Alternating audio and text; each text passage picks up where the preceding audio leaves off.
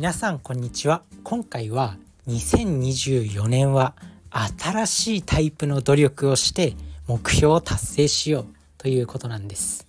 でまあこの話はね今日ある記事を見ましてそれに関してちょっとお話ししていくんですけど日経ダイヤモンドオンラインっていうまあ有名なサイトがありましてそこで山口周さんっていうなんかすごいパブリックスピーカーとかなんか数々の肩書きを持つなんかとんでもなく頭のいい人、まあ、いわゆるエリートみたいな人が書いた記事がありまして、まあ、その中で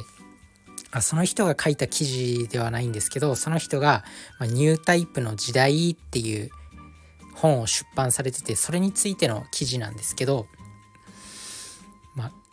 努力は本当に報われる？1万時間の法則がデタラメな理由というテーマで書かれてる記事です。まあ是非ね、リンクも貼っておくので見ていただきたいんですけど、まあね、一般的にこう夢の叶え方とか目標の達成の仕方っていうのは、まあ頑張れば叶うとか努力すれば夢は叶うっていうまあ基本的にはそうでもちろん間違ってはいないけど新しい時代の努力の方法があるよっていうことです。で結論、まあ、この記事で一体何を伝えたいのかっていうことそれは、まあ、結論からお話しするんですけど、まあ、自分が勝てる場所をしっかりと探すっていうところと意図的な努力をするっていうこの2つをしっかりと持っておこうっていうことです。で、まあ、今までのタイプの、まあ、努力っていうのは、まあ、例えばねこう日の当たらない場所でいくら努力をしても、まあ、成果が出ないみたいなもう衰退していく産業まあもうね倒産するって分かってる業界の会社に入ってめちゃくちゃ頑張ったとしても給料も増えないし成果も出ないし別にもう終わるんだから意味ないじゃないですか給料も上がらないしだからそういうところで努力するんじゃなくてまあ、これから伸びていく産業とかこれから伸びていく場所っていうところで努力した方が成果は出やすいよねっていうような考え方になります。あとは何だろうおばあちゃんとかが、まあ、100m 走でウサイン・ボルトに勝つんだみたいな努力をしても、まあ、無駄ですよね。いくら練習頑張ってもそれは不可能なんですよ。なのでちゃんと自分の能力を把握して成果の出る場所で努力するっていうことがすごく大事になってくるっていうことですね。でまあね努力すれば夢は叶うっていうのは、まあ、これね社会心理学では公正世界仮説っていうふうに呼ぶみたいです。でまあね頑張ってる人は報われるしそうでない人はダメみたいな。まあもちろんねそういう世界の方がもちろんいいんですけどやっぱりね。まあいくらなんでもこの世には差があるんでこう頑張らなくてもなんか上の上流階級にいるっていう人も運によってはあるんですよね。だから頑張ってる人が夢が叶うっていう世界は非常にいいのはいいんですけどその考え方を持っておくとちょっと危険。あとは有名なね、1万時間の法則ってありますよね。これも有名な書籍、まあ、天才、成功する人々の法則っていうマルコム・グラッドウェルさんが書いた本がありまして、まあ、これは大きな成功を収めた音楽家とかスポーツ選手はみんな1万時間っていう気の遠くなるような時間の時間をトレーニングに費やしていると。で、1万時間よりも短い時間で世界レベルに達した人はいないし1万時間をトレーニングに費やして世界レベルになれなかった人もいないみたいなこういうことが書かれてる本。でまあバイオリニスト一流のバイオリニストは子供時代に1万時間の練習を費やしているとかビル・ゲイツは学生時代に1万時間をプログラミングに費やしているとかビートルズはデビュー前に1万時間をステージの演奏に費やしているとかまあ、そういったことがあるんですけどでもねこれはもうちょっと昔の研究とかちょっと昔の調査なんですよ。でやっぱこういうね研究とか論文とかまあそういう科学的なもの科学的な研究とかそういうものって年々やっぱ更新されていくどんどん新しくなっていくんでやっぱり昔のものとはちょっと違うよっていうものがどんどん出てきます。まあ、食事に関しても、まあ、1日3食がいいよっては言われてたけど、まあ、最近だと、まちょっと断食する時間があった方が胃を休めることができていいみたいなファスティングっていうのが意外と健康に良かったりするんだよっていうのが分かってきたりとかする、まあ、そんな感じで時代が変わるにつれてそういうのもすごく変わってくるんですけどなので、まあそういったね、努力の量とパフォーマンスにはあんまり差がないっていうことが、まあ、最近の研究では分かってきている。そして、まあ、このね、マルコム・グラッドウェルさんが書かれた1万時間の法則に関する本では、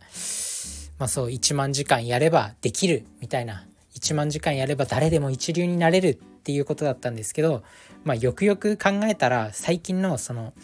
プリンストン大学のマクナマラ准教授他のグループがやった、まあ、自覚的訓練に関する、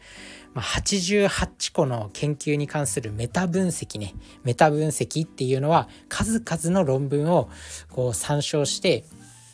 まあ、それの何て言うの？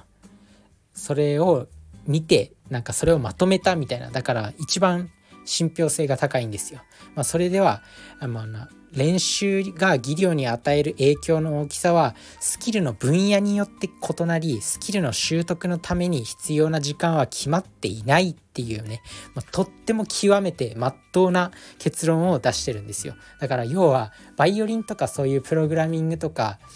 何？バイオリングとかプログラミングとかそのビートルズがデビューするまでには1万時間かかったかもしれないけど当然他の分野例えばテニスだったら1万1万テニスだったら1万5,000時間かかるかもしれないしはたまたこうなんだろう紙飛行機を折るとかだったら別に紙飛行機を一流の紙飛行機を折るとかだったら10時間でできるかもしれないしこうタッチタイピングをもうマスターするとかだったら、うん、50時間ぐらいでできるかもしれないしとか、まあ、そういうスキルによって別に1万時間じゃないものもあるよねっていうことを、まあ、そういう極めてまっとうな、まあ、結論を出してるんですよ。だから、まあ、あとは英語とかもね英語とかもよくまあ3,000時間とか言われてるけど1万時間ではないじゃないですか。あとは英語も正直3,000時間かかるのかは怪しいところで別に3,000時間かけなくても喋れてる人もいればまあそうじゃない人もいたりとか、まあ、あとはそういうね意図的な努力がやっぱり重要なのかなと思います。こう意識的にね練習するっていうところが重要になるのかなと思います。でまあポイントはやっぱり努力のレイヤーを上げるっていうことがこの記事の中でねこのダイヤモンドオンラインの記事で書かれてるんですけどこの努力のレイヤーを上げるっていうのはどういうことなのかっていうとまあ、しっかりと向いていない事実と向き合って自分がどの仕事に向いてるのかっていう考え向いてるのかっていうふうに考えて、まあ、そこで努力するっていうことが大事、まあ、要は環境を見極めろっていうところですね。なのでそういうのが新しい時代の努力のやり方だよっていう、まあ、ニュータイプの行動様式ですね。これを意識していくといいよっていう。なのでまあそれを意識してみてくださいっていうところなんですけど、まあ、これのね例として中山山中伸也教授って分かりますかね？とっても有名なの iPS 細胞で有名になったこの中山あ山中伸也教授がこの一番こうニュータイプの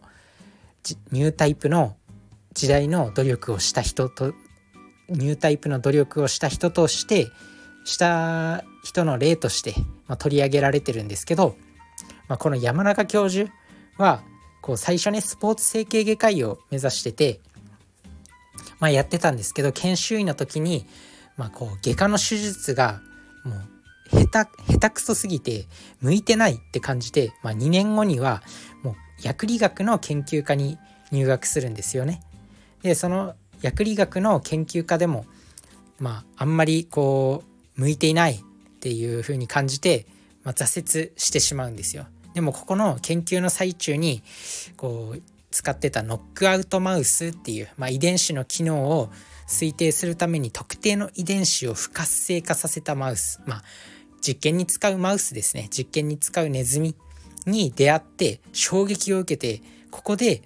まあ新しい道があることを直感してここで熱中するんですよ。でその後博士号を取得してアメリカのグラッドストーン研究所で、まあ、分子生物学を勉強してでこのどんな細胞にも変化する ES 細胞っていうのがあるんですけど、まあ、それに強い興味を持つと。でそこからまた研究を始めて、まあ、最終的にこう iPS 細胞の発見につながってでノーベル賞を受賞したと。まあね最初はスポーツ整形外科医を目指してたんだけどいろいろキャリア転向してで最終的にまあノーベル賞っていうねもう多くの研究者がもう大学卒業してからずっと研究員でやってたような研究者でも一生のうちに取れるか取れ取るか取れる取れないか分かんないっていうようなものすごい賞を受賞したっていうね。最初は外科医を目指してた人なのにそういったこともあるっていうところでやっぱりまあ挫折して逃げる。でも逃げる時はただでは逃げないみたいな。何かしら学んで逃げるみたいな。まあそうやっていろんな知識とか経験を利用して、まあ、自分の向いてる分野をどんどん探していくっていうのが、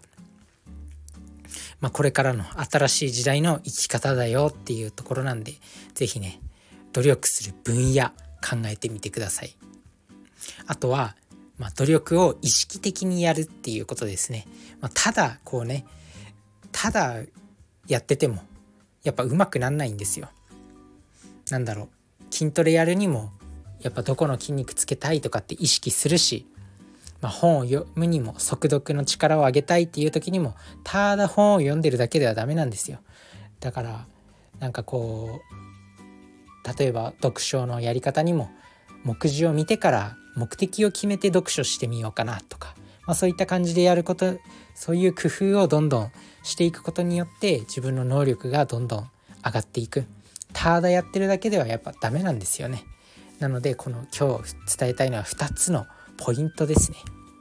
まあ、意識的な努力と努力する分野を考えてみようということです。是非、まあ、山中伸也教授のようなニュータイプの時代をニュータイニュータイプの生き方をして目標2024年は目標を達成していきましょうということです。